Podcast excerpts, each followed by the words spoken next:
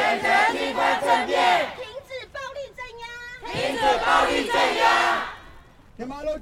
我叫好，是安纳西加州人。可以，可以。你都那个等你。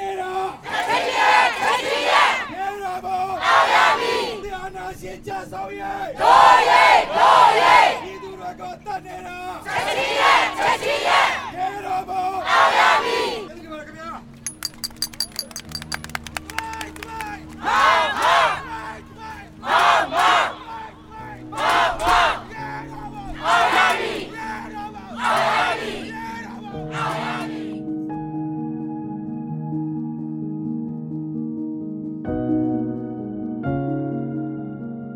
你好，欢迎收听由独立媒体报道者所直播的 Podcast 节目《The Real Story》。在这边呢，我们透过记者跟当事人的声音，告诉你世界上正在发生的重要的事情。你刚刚听到的声音，是我们在上个礼拜天在台北中正纪念堂自由广场所记录下来的一个声援缅甸的活动的现场的声音。今天我们要来好好理解一下，在缅甸现在的情况是怎么样，然后我们要怎么理解正在那边发生的事情。今天我们请到了三位来宾，其中有两位就是在当天活动现场的重要的发起人跟核心的参与者，另外一位就是我们的同事志强。我们先请志强自我介绍，打声招呼。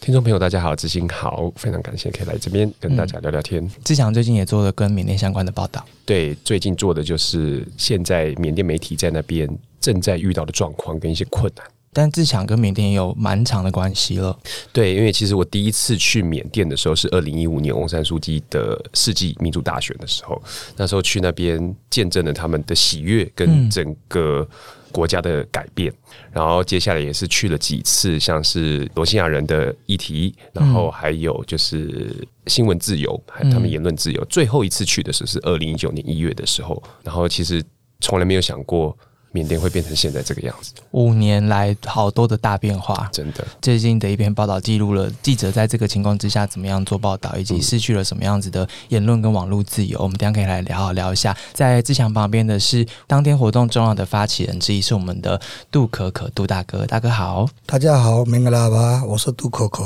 嗯，大哥要不要跟大家自我介绍一下？你几岁？现在在台湾做什么？哎，我现在是五十四岁，我来自缅甸。我现在是在做装潢业的，对小包山。哦，当天在活动上面就看到大哥的声音。现在扫虾是声音，是因为当天喊太对，没有错。刚刚有听到带口号，其实就是杜大哥的声音。哦，对呀、啊，喊什么？就是现在这番渐变。第一个，嗯、第二个是那个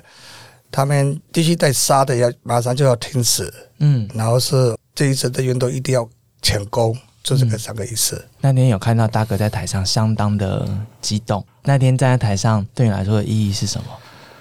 其实那天第一点是天气又变，我很怕下雨哦。然后我猜是大概会来是三百四百个人，嗯，我没有想到，听说是一千多个人，对。然后是很热，我没有想到说我们缅甸的华人有那么。热烈的来支持我们，为了缅甸来加油，这种非常非常的感动。没错，那天去我人真的蛮多的，而且其实气温很低。那你们又穿着短袖，因为那天突然变天，然后可是现场还是相当的热情，然后持续了一两个小时在那边，然后很多人有上台想要发表一些声音让大家听见，然后也有请到我们的僧侣在上台为大家祈福。那在杜大哥对面的是我们的青年时代的。代表是阿明，阿明老师，老师好，各位听众朋友，大家好，主持人好，我是阿明老师。我目前的话是在台湾东吴大学推广部教缅甸语的缅甸语老师。那天在台上，其实阿明老师有跟大家说话，对我那一天就是有就上台致辞一下这样子。嗯、对，我们先听听看那一天阿明老师跟大家说了些什么，然后我们再进行一下讨论。阿龙明拉巴，大家好，我是阿明。那现场的有些知道我是。台湾动物大学的缅甸语老师，那今天我想要就是以那个缅甸年轻人的身份发几句话。其实现在的缅甸年轻人大家都很勇敢，大家都有看到对吧？尤其是我们说的 Generation Z，大家都很厉害。其实，在缅甸上街游行是一件很危险的事情，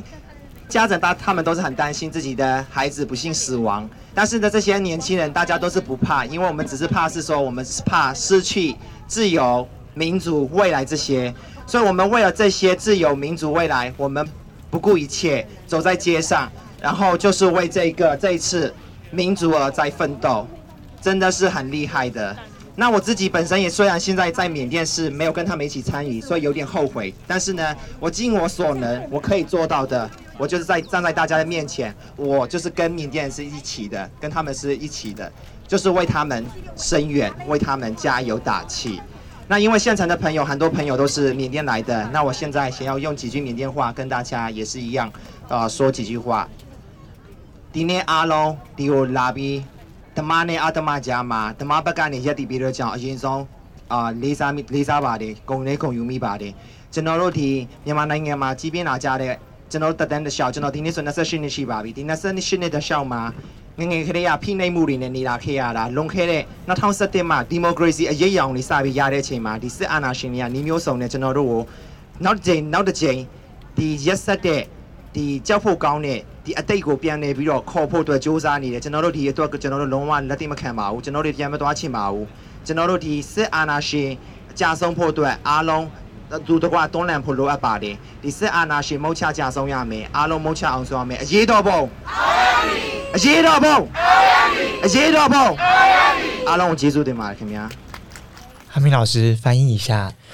其实这个大概的意思就是说，我们人民 应该是说，曾经的缅甸人民可能不够团结，但是这一次我们一定要很团结的去推翻这个缅甸军政府。我们不希望就是说再回到曾经的缅甸黑暗中的缅甸。我们为了民族，我的我们为了自己的未来，我们一定要就是奉陪到底。我相信说，呃，我们人民一定会胜利这样子。两位今天坐在这边，阿明老师跟杜大哥其实代表两个世代，然后参与了在过去二三十年间缅甸很多重要的民主运动。等下我们可以透过两个世代的视角来理解一下现在跟未来的缅甸会走向何方。但是先帮还不太知道发生什么事情的听众解释一下，在缅甸到底过去一个多月以来发生了什么，然后现在的情况是什么？这边麻烦志强，在二月一号的时候呢，就是现在的。军政府的领袖明仰来，他发起了政变，然后将大部分的当时的政府，就是 NOD 的政府、翁山书记的政府的内阁成员，还有他们的一些人都抓起来，然后一直到了现在，他们是对外宣称，现在是要戒严一年，然后在一年之后重新举办另外一个选举，因为他们觉得上次的选举不公平。他们自己宣称有大部分的选票是坐票，所以他们觉得应该要重新举办一个选举，然后在一年之后举办选举之后，看是谁赢了，再把这个政权交还，这是他们的说法。嗯嗯嗯，在他们采取了这样子所谓政变的行动之后，现在的缅甸人民怎么回应来自军方的这个举动呢？目前在政变之后，其实就有很多人开始上街，在开始抗议。嗯，然后。在各个城市，仰光、曼德勒、密兹纳等等的一些大城市，甚至在一些小乡镇，也都是一样。其实有很大力量的团结。嗯，无论是缅族或者是呃少数民族，其实他们都是正在上街抗议。除了抗议之外呢，他们其实也发起了大规模的不合作运动，也就是罢工。对，无论是像是医护，或者是铁路，或者是银行，甚至一些公部门。其实都有罢工的状况，甚至在一些军警里面呢，有些人他们甚至不希望服从上级的指示，说你必须要啊实弹射击人民，所以他们为了不想要服从这样子对他们来说是无理的命令之后，有的人就除了在网络上。或者是在媒体之间，他们宣布说：“哦，我不想要服从。”或者他们就逃离的军队，逃离的呃警察部队到其他的国家。其实听起来冲突是持续在各个地方开始发生，然后用不同形式发生，但也付出了代价跟伤亡。对，到目前为止，我刚刚查了一下，嗯，呃，有一个组织叫做 AAPP，他们的统计是三月十八号的时候有。两千两百五十八个人被抓，然后有两百二十四个人死亡。但是在幺瓦底，他统计呢，今天有两百五十四个人死亡，两百五十四个人已经死亡了，然后两千多人被抓。这个是我们录音的今天三月二十三号看到的最新的数据。但是很不幸的，这个数字可能会再继续往上。这样子的情况，我不确定。作为来自缅甸的两位，你们目前感受到的是什么？在你们的家乡，二月一号开始的。这个军方的政变，可不可以回忆一下两位那时候刚知道这件件事情的时候，你们的感觉是什么？我二月一号早上五点多起来，德国的一个我的朋友嗯打电话过来，明天有变了，说军变就对了。我说不可能啊，他不会这样做，不，他不会做那么傻事。我是这样认为，结果真的发生了。然后我说一九八八年的抗议者，我这一次看到是我们那个时候是死的人是大概有三四千个人，不见的人还一大堆。但是这次死掉是目前是两百多个人，但是他们这次杀的是更恐怖，恐怖到我们都不敢相信的，sniper 直接打到头上，狙击手，就就是那个头就对了，一定要打到头。为什么我们是没有武器的人，几个人抓走，第二天早上说，哎，身体过来领，意思就是，呃，路上跌倒啊，被车子撞啊，包起来是木乃伊一样，把它包起来送个尸体过去，不太对劲，打开看，眼珠也挖掉了，牙齿也不见了，器官都是挖光光了，那一种的尸体最起码是五六个尸体。我有证据，有几个媒体我有发出去的，这是确定的。所以说，这些都是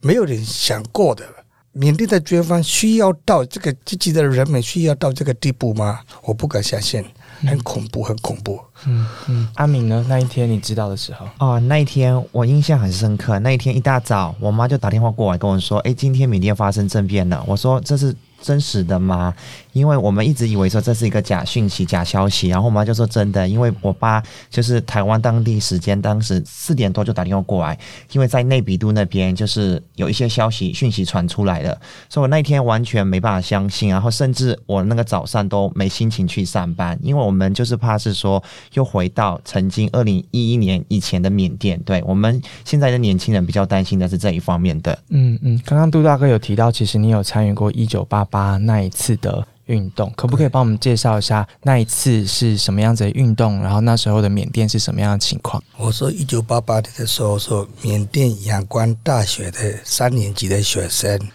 开始是不是八八年开始的？是八七年开始的。因为历史讲的话，是一九六二年之前是缅甸是很民主的国家，亚洲最有钱的国家，什么都不好就对了。然后是一九六二年第一次军变以后，变成是共产党国家。一九八八年的时候，缅甸是全世界最穷的九个国家里面之一的，最穷的，最穷的全世界。嗯大家都是很平凡的，没有什么钱，但是还可以过的生活。嗯但是抗议的原因就是缅甸的纸钞嗯那个一百块的，他把它突然说不能用。第一次，那个是一九八五年的，嗯一九八七年的时候，带来用的是另外一种的，比如说七十五块的啊、九十块的那一种的纸钞，你们都没有听过吧？对，那一种的纸钞，它它突然不能用，哦。那个时候是十五块、二十块、三十五块，你有听过吗？纸钞的嗯四十五块、七十五块、九十块，因为好像是他们是很信那个算命的那一种的，所以哎他纸钞它突然它停，一九八七年的好像九月吧，宣布说不能用，我们的自己的钱都不能用啊，对，突然就没有价值了。所以嗯大家都是开始暴动起来。大学生他们说，嗯我们住在宿舍啦，对没钱吃饭啦，我们怎么回家呢？是是，开始暴动起来。那时候所谓的暴动，或是所谓发起这个抗争运动，你们的诉求是什么？是这个钱要回来，刚开始，对，嗯我们要好好的生活。那个是八七年的，八七，但是他嗯硬压的两个那个科技大学的两个学生死掉，哦，所以说他们用枪打的。嗯死掉的时候，我们都整个学校都是联盟在在一起会开议的时候，那个时候是我三年级的考试的一半，停掉半年不能上课的。嗯嗯休息的半年里面呢，我们大家都是开始想说，这样做下去就不对。这个共产党里面，我们一定要逃出来。我们希望民主自由的，哦，所以说我们八八年的时候开始，我们一直抗议。现在最有名的是一九八八年的八月八号，是四个八。嗯八八八八，对对对对，那个时候是我们抗议的。那个时候是我的前面也是一样被打枪打死的，我有看过两次。在你前面我，的前面，第一次是晚上，八八年的七月，好像是二十几号，阳光市政府前面，市政府对，市政府前面的嗯我们那一个地方是我们晚上都那个时候是有马歇罗，晚上十一点过后是我们不能出去的。嗯，我们一直在抗议三在四戒严，对对对。a l law，三四千个年轻人就对了。那个时候我二十一岁，是。大家都在在一起的时候还在抗议。他也是讲说说过十二点的时候，他准备要开枪，他要讲三次，我们都不理。然后说一个小小的桌子上面是站起来讲，没有舞台哦，就是一个桌子上面是站起来是讲是没也没有麦克风啊怎样啊，说喊喊大声的讲一讲。喊什么？我们自己的演讲就对了，说缅甸的要要什么团体以后要民主自由，所以大家都要什么要努力起来。一个上来讲个随便讲个五分钟十分钟，一个上来就对了，轮流讲的。所以是在一个准备进入晚上十二点的情况，然后大学生们对围绕着一个桌子，然后呃那时候有戒严，然后准备警告说要你们再这样子要开枪了，但是你们还是一个一个轮流的上去上面说话，说你们想要说的事情。对，然后是听到一个 “bang” 上面的一个掉下去，大家都傻掉，有突然说安静下去，然后有个美，嗯，跟我年纪差不多吧，我们算是个妹妹应该是十九岁左右的，他突然跳上去坐上来，来呀、你打就打，bang bang 又下去，然后开始扫射。扫射，对啊，扫射变成那天晚上是变成死掉是三十，最少是三十几个，路上都是血的。我们也是东跑西跑跑，然后是很多军人出来就是用枪啊、用棍子啦、一直打，然后说他们军车上面是一直丢上去，一台车可以坐个四十个人左右，他们硬挤掉一百五十个、两百个，很多人说被压的，然后说没办法呼吸的，半死半活的，直接送到焚化炉去。你想过吗？所以说那天晚上不见的一大堆的人，到现在我的朋友那些是找不到的一大堆的人，很恐怖的。你你那一天出门前有想到会发生这些事吗？我没有想到。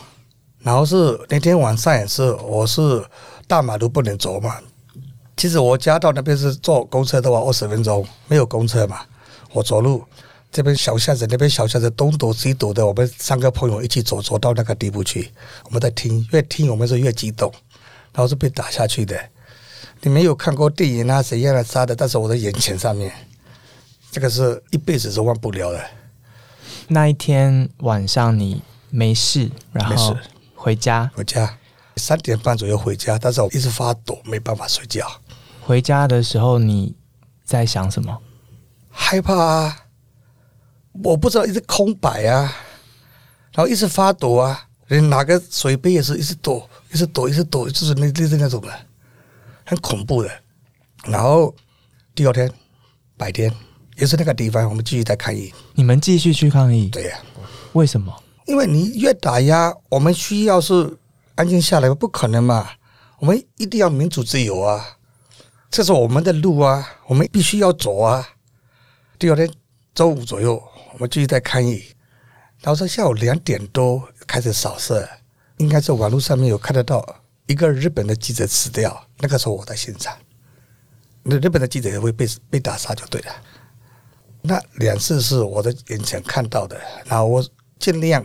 几个小朋友是女孩子们就尽量躲啊，躲到那个某某一个地方啊，随便家里的进去，那个是我最恐怖的那两次。那一次的学生发起的这样子的抗争之后，缅甸有什么样子的改变吗？在那之后，你好像选择了逃离。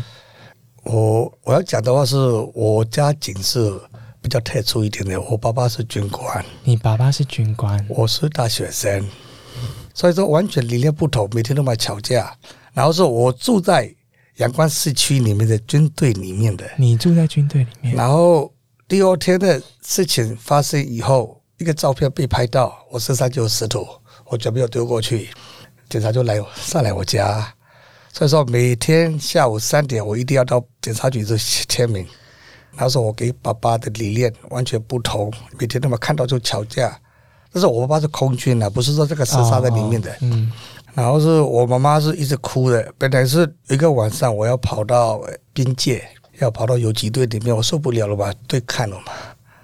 但是妈妈一直哭的，不要走。他说一直哭的一个，因为我说一个我以为一个儿子嘛。后来，好，他说你要怎么做？你给我讲一下。他说叫我送到国外，所以说我来台湾。但是要给我一起走的我的一个朋友，最要好的朋友，一九九六年二月二十八号，也是军方被打杀死掉，埋在某某一个地方。我找我的朋友找不到，然后是前年才我知道他的消息，透过网络，然后是透过我们旧的学生老学生那么一直问，一直问，问到也是也是一样，一个是奶爸被打到的后脑勺是掉的，这是我的最要好的一个朋友。一九九六年二月二十八号，因为他一直在游击队那边一直对看就对了。嗯，我们八八年的时候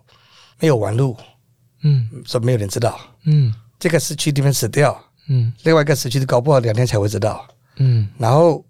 去国外的海外的缅甸人们也很少，嗯，没办法帮助，嗯，这个二一年的时候，我们八八年过后所逃出来的这个老师一样，一大堆的好几百万个缅甸人全世界都有，嗯，我们尽量会帮助，他也是帮助，我也是帮助，像我的薪水的几乎是一半以上不见了，所以我们一直想办法为去年武汉肺炎的时候，我想办法会捐。嗯，然后是呃，现在也是一样，想办法为他们那个抗疫的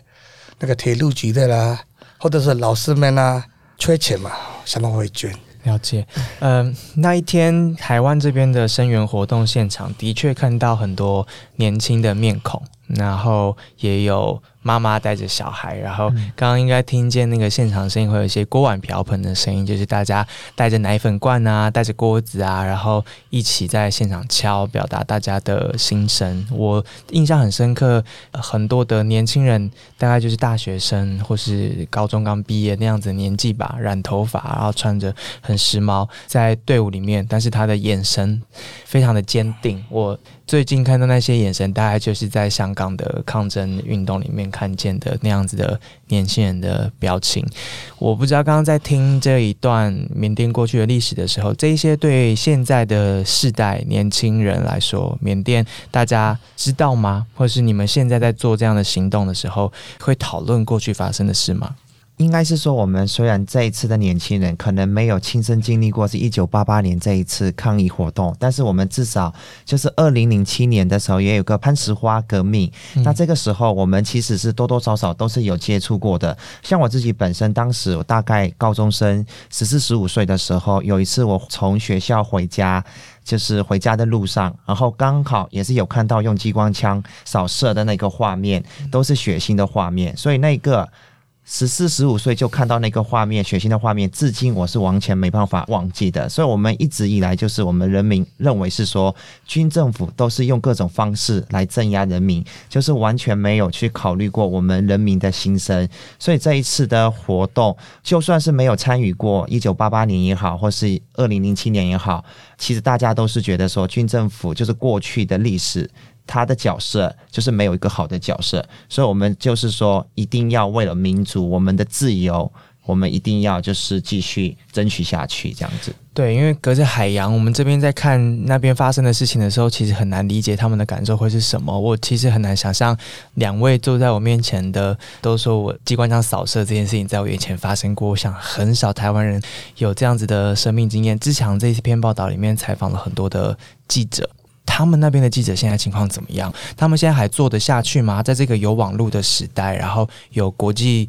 其他在海外的这些缅甸同胞的支援之下，现在的国内的情况资讯怎么传出来？记者的工作现在情况是怎么样子？从二月一号政变之后呢？其实他们以几个比较进步派的媒体，他们其实我在采访的时候，他们就说政变一发生，他们就认为军方过不久就会来找上他们的。尤其就是像灭妈闹这种，他们在早期揭发很多军方的弊案、军方的贪腐，正面发生，他们觉得哇，完蛋了，他们一定会来找我。嗯，但是。在真的军方做出一些比较激进的手段，比如说像撤销牌照啊，这个都是在三月八号的时候才正式发生。但是在这一段时间，二月一号到三月八号中间呢，其实有很多的记者在采访的街上、在路上，其实就已经被抓，然后被 detain、被拘禁。但是在三月八号的时候，才正式的大规模的搜捕。在三月八号的时候，有五间啊进步派的媒体。被撤销牌照，然后有其中两间呢，还有另外一间，总共三间的媒体被搜索，然后还有一间媒体幺瓦底，它是被告。嗯，所以到目前为止，现在进步派的媒体呢，大部分都已经受到很大的压力。嗯但是在二月一号到三月八号这中间，军方他所做的一些前置言论自由的动作呢，就是他寄了很多一些私人信函，哦或是在国营媒体上面宣布说，如果你使用政变或是军政府等等字眼的话，你会违反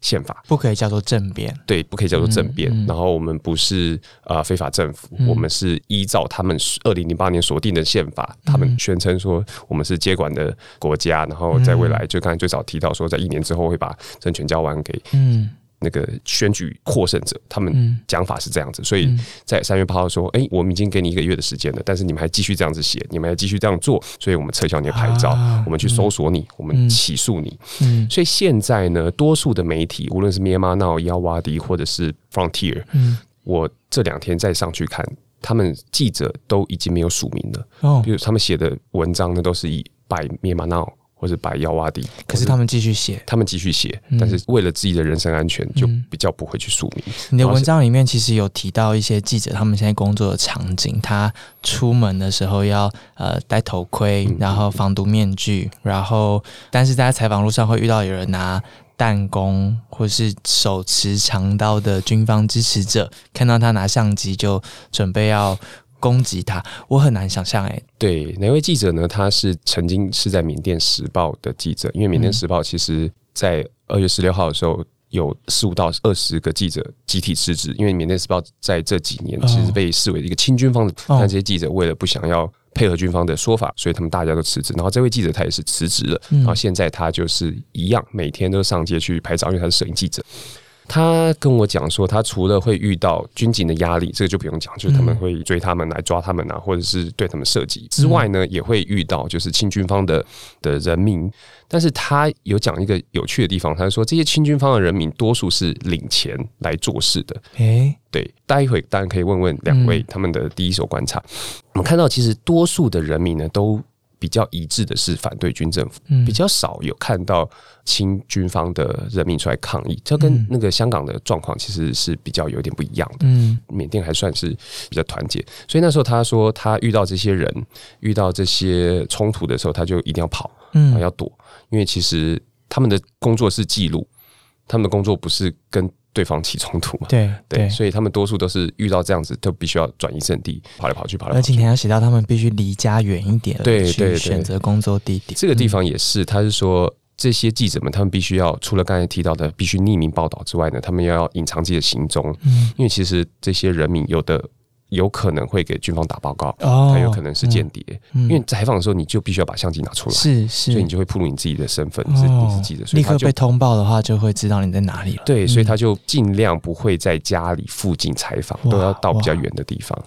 他们还继续写，然后还试图用新的方法发声，因为在很多的媒体机构它是没有办法持续营运下去嘛，都不管通过刚刚提到的各种手段。所以你有提到，其实他们成立了一个新的媒体平台，叫做 Burma Associated Press（BAP）。嗯透过这个平台，他们想做些什么样子的事情？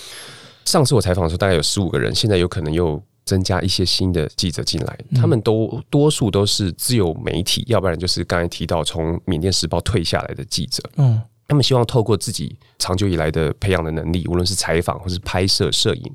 来去报道现在的事实。但是他们已经不在媒体产业里面了，所以他们利用这些社交网站啊，嗯或者他们以前的人脉啊，嗯来把自己的照片、把自己的故事传出去。嗯他们除了跟缅甸的一些现在的媒体合作之外呢，他们也希望可以跟，比如说他接受我的采访，嗯跟台湾的媒体有联络，或者是我甚至有看到他有受香港的媒体采访，他们也正在跟 BBC 洽谈说啊，你们可以用我的照片，嗯你们可以用我们的故事的 source，、但是都不用钱。都不用钱，都不用钱，他们就是希望把这些东西全部传出去。但是其实我有问他们说，那你们要怎么生存？对呀、当然有在 fundraise，他们有在募款。除了像他们这样子的公民媒体之外呢，其实现在大多数的，无论是像是 Frontier 或是 Myanmar Now 呢，他们也都遇到了收入危机，所以他们真的现在就是走一步算一步，嗯嗯，他们嗯就把自己能做的、能照到的相片，把自己能写的故事都放上去，然后能收到捐款的话，那就可以继续营运。嗯嗯嗯，他们持续的写，持续的拍，试图找一些新的 model 把讯息传出去。可是军方当然也知道网络这件事情的重要性，所以也开始限制网络的使用了。我想知道，除了记者在自己的角色上面试图做一些事情之外，民间的其他的角色，他们现在用什么样子的方法，在所谓的不合作运动，或是试图反抗？我不知道杜大哥或者是阿明老师自己。的观察是什么，或是有没有你的认识的朋友或是亲人，现在正在试图做一些什么事情？那像我自己身边其实也有认识的那个公务员的朋友，那他们也其实哦，因为就是他们不想要服从这个军政府，所以他们就开始就是参加这个 CDM movement，对，也就是说公民不服从运动这样子，对。那有一些可能就一般的公务员，他们也是愿意参与这个活动。那有一些可能就是说外交官的，像我认识的，可能就是埃及那边的，嗯，就是外交官派出去的，他们就是全部都是那个参与这一个的活动，然后以及美国那边的都有参与的意思是什么？参与这次活动就是说我们就是不服从，就是军政府叫我们去做的事情，那我们就是站在人民这一边，这样子，就是我们跟人民是一致的，这样子一起的。这样不会有代价吗？他们其实也是代价很高，所以像我就是认识这个朋友，他就是说有一些是可能是在缅甸参与这一次就是公民不服从运动，那他们也不可能就是说待在自己的家里面，他们可能要跟自己的家人，就是说可能去某个地方去躲起来，隐藏自己的那个行踪。嗯嗯嗯，杜大哥呢？我的所有的消息就是我尽量发给国外的我的朋友们、嗯，同学们，嗯，加拿大也好，德国也好。纽西兰也好，澳洲也好，美国也好，嗯，因为有一些事也是有假的消息也有，可能是要查就对了。比如说哪一天被自杀的、被枪杀的有照片，刚才我讲的嘛，被那个器官挖出来的照片，那一些都是尽量传给我。嗯，呃，不一定是他们直接传给我，有时候是，比如说就是某某军都要跑到哪一个地方去，也是那个里面的朋友传给我，但是。没有直接到我那里，可能是透过对第三个、第四个就转到我那，大家都会知道是转到我那边，然后说我把它传给他们，他们尽量发出去就对了。我也是台湾人，是我在尽量把它发出去这些照片，然后是有一些那个杀的很惨的那一种的，都是我一定要有证据，我要去找那个 human rights 那边，我要去保，我要去告。那些那种的，不是说我一个人，我的力量很小，是，都是各国的我的朋友都是要加入，就是目前是我只能这样做的。离一九八八现在是二零二一，所以三十三年。嗯，你看到这一次民间的这样子的反应，或是各种不服从运动，你怎么看？我们八八年的时候硬对干的，所以说我们死的很多，然后也是没什么玩路嘛。这一次是刚才我讲的，从来没有看过的，我这一辈子缅甸人有那么团结过的，没有宗教。没有种族的都没有，所以一直团结。着我们我们的敌人就是军方，另外一个敌人就是中国大陆的那个来派的那些。但是缅甸也有华人，嗯，我们就一定要分得很细。所以说，我们所有的缅甸人，你一定要搞清楚。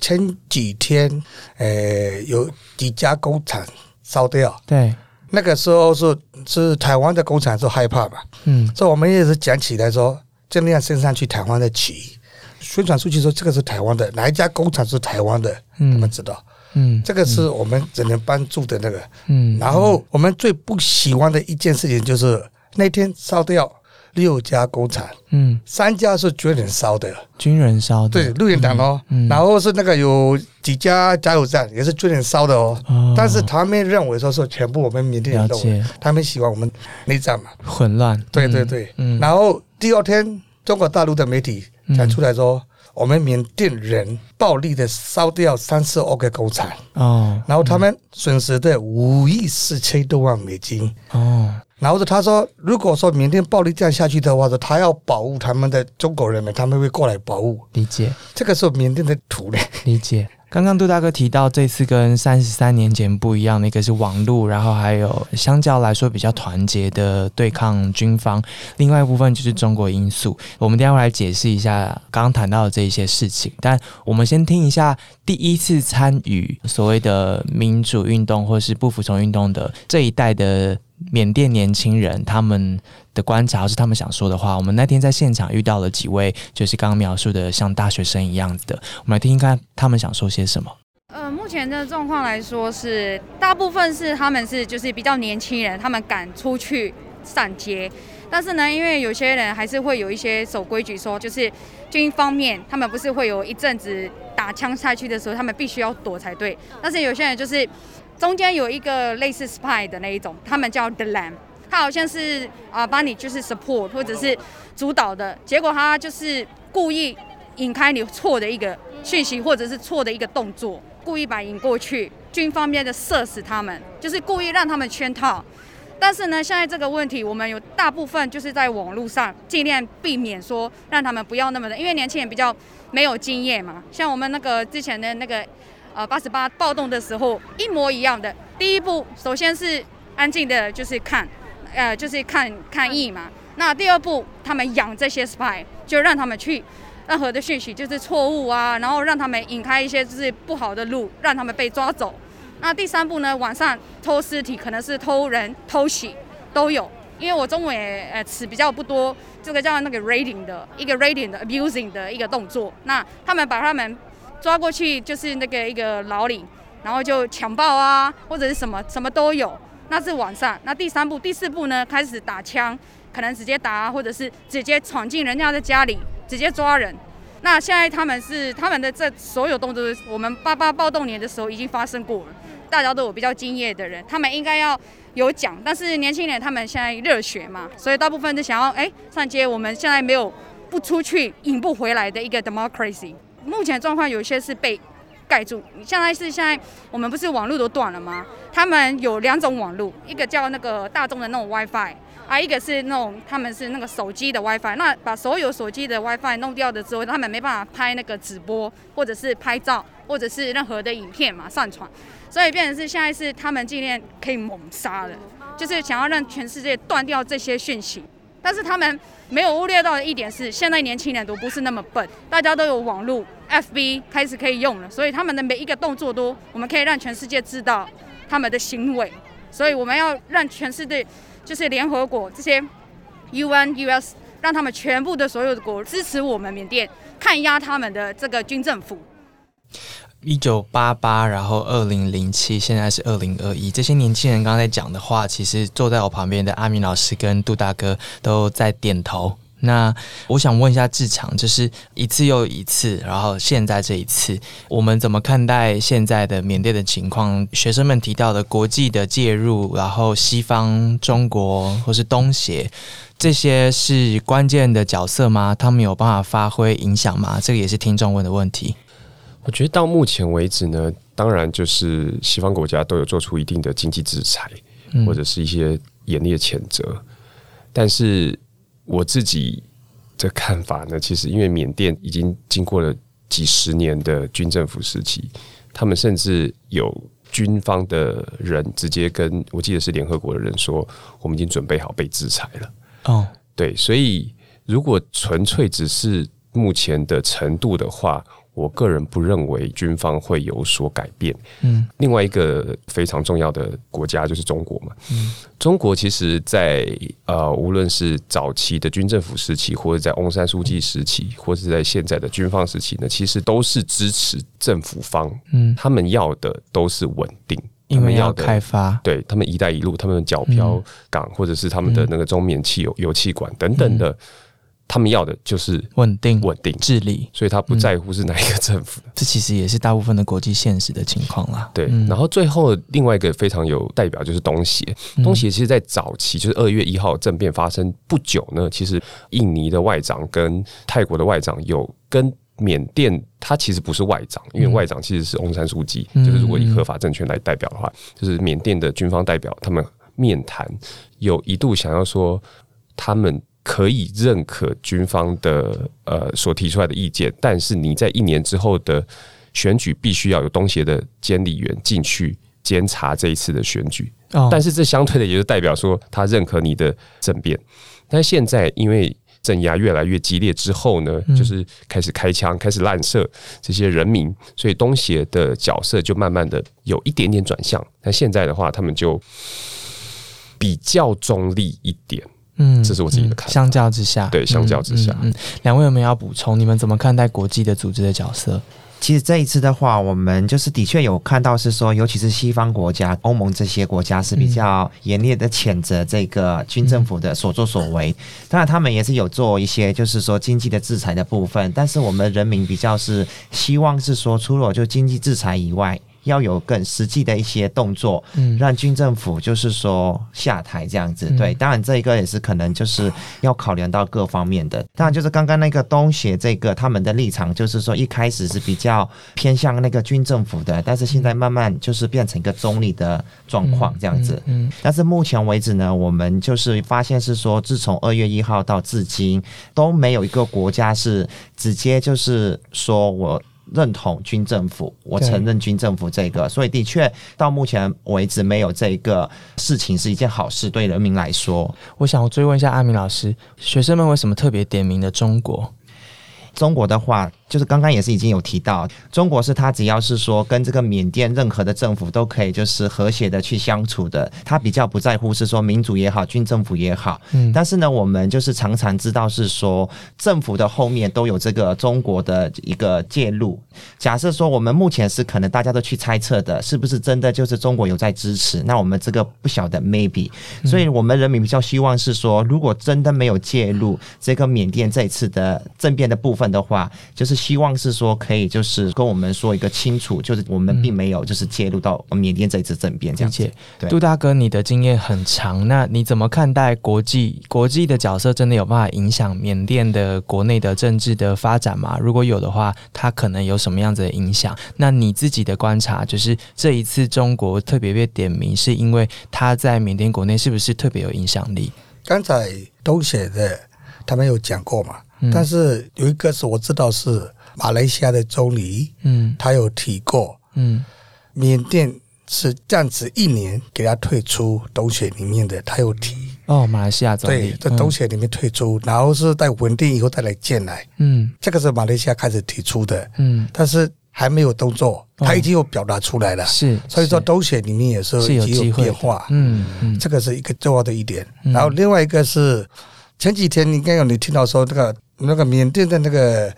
那个人联合国的代表，嗯，他在那个联合国的那个开会的时候，他支持翁山书记的，他很明确的讲的，是，所以现在也是他是合法的，是，他那个军方要叫他下台也是没有办法用的，因为联合国不承认的，哦，然后他又拉回来二十几个国家的那个大使就对了，但是他要先派出去他的军方在那边的，对，任何一个国家。不承认，不承认，所以说这一次是。不一样的时候是，这跟之前是不一样的。对对对对如果不承认的话，就不会接受他派过来的新的大使，所以这样就不一句。目前是那个联合国的大使也是就是那个人啊，他还在帮我们做啊。理解理解，所以其实国际的介入这一次是有相对明确的态度的，但其实传言中还有一些特别有影响力的国家，他可能在支持着现在的所谓的军政府。好，那听众有问到了，所以我们如果在台湾，我们要怎么关注这个议题？那我想先从两位缅甸的朋友开始，你们在海外。你们觉得你们在这边能够做些什么？你们希望让台湾人知道什么，或是希望觉得台湾人可以做些什么？其实我自己觉得，可能台湾跟就是缅甸可能没有一个合法的邦交，所以台湾人不了解缅甸这个国家，我们也是就是可以接受的一件事情。但是因为这一次政变的话，我们人民比较希望是说，台湾人民可以多就是关注一下，支持缅甸就是民族，因为毕竟台湾或是美国这些这几个国家都是一个真正的民族国家，就需要就是说关注缅甸，去支持缅甸人民这一次的改革，这样子对，嗯嗯。一九七二年来是缅甸政府是军方的嘛，共产党的嘛，所以说他们是一直说一个中国原则，到那个上一次的政府为主。嗯，但是这一次是我认为是大改变的，台湾也有机会的。现在所有的缅甸人，包括被抓的那一些官员们，一定会有感冒，因为你后面有你一定会支持，是百分之百的嘛，不是说我们传言的嘛。嗯，所以这一次是台湾。政府也好，台湾人民也好，尽量宣传也好，有什么事情什么帮助，嗯，所以这个是双方都会有好处的，嗯，我是这样认为，嗯，你台湾的政府公开的支持我们那个欧山书记的领导人的政府，或者是他希望民主自由，这个是我们一个帮助的。台湾是一个国家嘛，帮忙我们跳出来讲讲话，帮帮忙就对了。这个是双方都有好处。其实我自己认为是说，可以学一下，就是南韩这个国家。其实我发现这一次南韩，它其实是不只是那个政府机关他们那边，就是说支持缅甸，连就是一般就是说，呃，韩国人民很明确的表态是说，我们的心声跟那个心是跟那个缅甸人民是一起的。他们可能用各种方式，可能透过脸书网络平台这边，然后就是支持缅甸这种的活动。可能就是说，你们不是说实际去呃协助这个缅甸人。但是至少我们就是发现是说哦，连国外的外国人都在支持我们的时候，我们更有勇气，然后一直就是奋斗下去这样子。对，嗯嗯。二十一号我们的游行，大家都会看得到这个台湾，世界都嘛看得到，二十几个媒体都嘛各个的有播出来。所以，我们二十八号也是他们年轻人的一个游行，三月二十八号，三月二十八号的礼拜，这个礼拜天的游行，尽量你们看一下，宣传一下。我们是一直好的。嗯，刚才那个弟弟讲的那个南韩一样，韩国一样，现在日本也是跳出来讲话。嗯，是台湾也是可以跳出来讲讲话。所以我的身边的朋友们是台湾人，嗯，他们那天就过来看，他们是尽量帮我们宣传，脸书也好，分享出去。台湾的人们也是看说是你们为什么那么远的来台湾？嗯，然后是你们这边做事有用吗？嗯，一定会有用啊。你们台湾都现在有看得到了吗？台湾政府有看得到了吗？全世界的各个的媒体都有看得到了吗？说我们是成功的。三月二十八号一样在自由广场，对，继续支持一下。嗯，我这边也是想要补充一下，说如果就是想要更多了解关于这一次缅甸政变，其实也可以关注明格拉巴缅甸街这个粉砖。对，嗯，脸书上面的粉丝专业搜寻一下缅甸街。之前的报道里面其实提到了很多还持续在传送资讯的这一些媒体以及新形态的一些粉丝。专业，所以大家如果想要得到可以信赖的资讯来源的话，可以先去看我们的文章，然后按图索骥的去寻找这些资讯来源。我想问志强一个问题：是如果你采访的这些记者都还持续的在街头上面做工作的话，就也代表你下一次要联络他们的时候，有可能联络不上他们。对，其实。我们可以接触到里面的记者，其实依赖都是网络。然后目前缅甸在凌晨一点到早上九点，其实是断网，全国断网。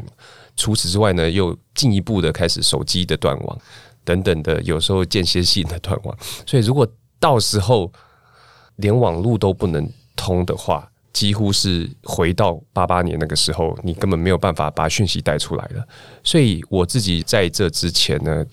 会尽量的继续跟当地的媒体合作，可以写一些里面的故事，把里面的事情带出来。其实无论是在之前的香港跟现在的缅甸，就是无论是通电话或是打讯息或是 email，最后都会 be safe 或是 take care 等等的。但是我也没有办法跟他说我理解你的感受，因为我根本没有办法理解。对，所以其实讲再多呢。我觉得最后面我能讲的就是，请他小心，嗯，请他有的时候不要因为情绪而做出一些可能会危害到自己的事情。能做的真的就是只有这样子，然后就继续保持联络了，继续帮我们把资讯发出去。对，两位来自缅甸的朋友，呃，你们在跟那边的亲友通电话的时候，好像也很难说些什么。我们就是说，只能得知是说那边的状况是怎么样。那我们也只能就是跟他们是说要 take care of yourself 之类的，只能这样子。那因为尤其是我身边的朋友，大部分都年轻人居多，所以他们都是说到现在，虽然明知道说上街游行可能会被射杀，但是他们还是冒着生命危险，用自己的方式，各种方式，然后来表态是说，我们就是不希望被军政府统治这件事情，这样子。听到他们的这个情况，杜大哥觉得怎么怎么样？Z 世代是我们的未来，我们的希望。他们做的方式都是我认为是很骄傲的，很不错的。我们那个时候是很冲动的，也搞不好是没有什么透过的新闻的来来源嘛。但是现在说，我开始给他们讲，不是我了，大家都讲的，说我们不要 attack，我们不要打，但是我们需要必须要 defense。嗯，所以这些小朋友他们也是。有一些家里，他一出去看一下有雨，就我朋友的一个儿子，隔壁那条街就死掉了。所以说现在是几个家里他的小小朋友都说二十几岁把他关起来，这个是不太对的。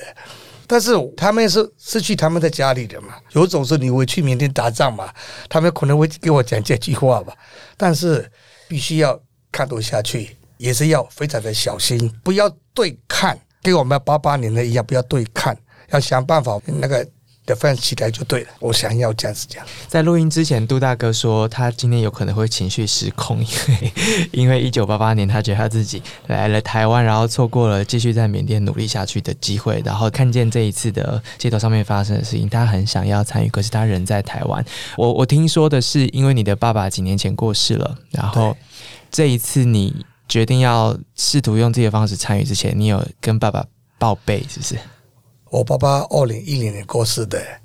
其实我二零一一年就我写一个 A P 上面的文章。因为九八年的时候，刚刚我那个十周年嘛，刚刚我说打给我爸爸是台湾的父亲节，但是我要打给缅甸，缅甸到那个地方，然后是这个一个军队，军队到那个地方变成要三个地方，嗯，转台接我到我爸爸那边去，对，然后都有录音的，对，我爸爸那时候很害怕我会打过来，因为刚刚我八八年的十周年，我打过去的时候，他一直骂，噼噼啪的骂，那个时候刚刚我说手机出来而已，哎，一分钟好像七十几块。骂骂骂个七十呃十七分钟就把挂掉，说他很不谅解，他一直骂你。对，因为我不尊重嘛，然后说一个不孝顺的儿子嘛，他以为是我八八年的十周年打个电话给他就对了。但是你是为了父亲节打电话给他，对对对。然后是二零一一年的时候，我我有写个文章给他讲，说天上的爸爸，你你原谅我，你已经走了，说我以前是我为了你的面子，我尽量会压住的，现在是让我走出去。我二月一号的那一天，我打给两个姐姐，一个姐姐在缅甸，一个姐姐在新加坡。我妈妈八十几岁，有一点老人痴呆。我给他们讲说，我这一次我不退路，我一直走走走过去。如果说万一我有什么事的话，你给妈妈讲说，一个 Coco 在台湾过得很好，妈妈继续带外籍就对了。我说你这样讲，这个是我。想办法为我的生命啊！我要换换我过来，我的二十一年一定会赢就对了。这一次应该也有很多的父母没有办法原谅他们的小孩。你有什么想要跟他们的父母或是小孩说的吗？这一次有一些爸爸妈妈，像我的表妹那一些也是不谅解他们的儿子为什么站不起来。但是你们已经。被压的六十几年的缅甸，那么可怜的这个缅甸，你们走出来吧！你们一定要战斗起来吧！你们一定要起来吧！你们一定要出去，但是你们身体，我不希望发生一个死掉，一个死掉。我们想办法会努力起来，我们一定要做。小朋友他们加油！这这时代是我们的希望，慢慢慢。谢谢杜大哥今天的分享，然后谢谢志强的报道，还有阿明老师。这个是一个持续当中的事情，我们也会透过我们的方法让大家接收到可以信赖的资讯。然后，如果你有更多关于这个缅甸正在发生的事情，想要让我们知道，或是你人可能正在缅甸等等的，请联络我们的 email 信箱，或是透过 Instagram 或是 Facebook 联络报道者，我们都会试图跟你联络。呃，报道者是一家独立媒体，透过单笔的赞助或是定期定额的。赞助营运下去的，希望更多人加入我们，让我们可以继续报道世界上更多重要的事情。今天谢谢你的收听，而且听到了最后，我们下次见，拜拜。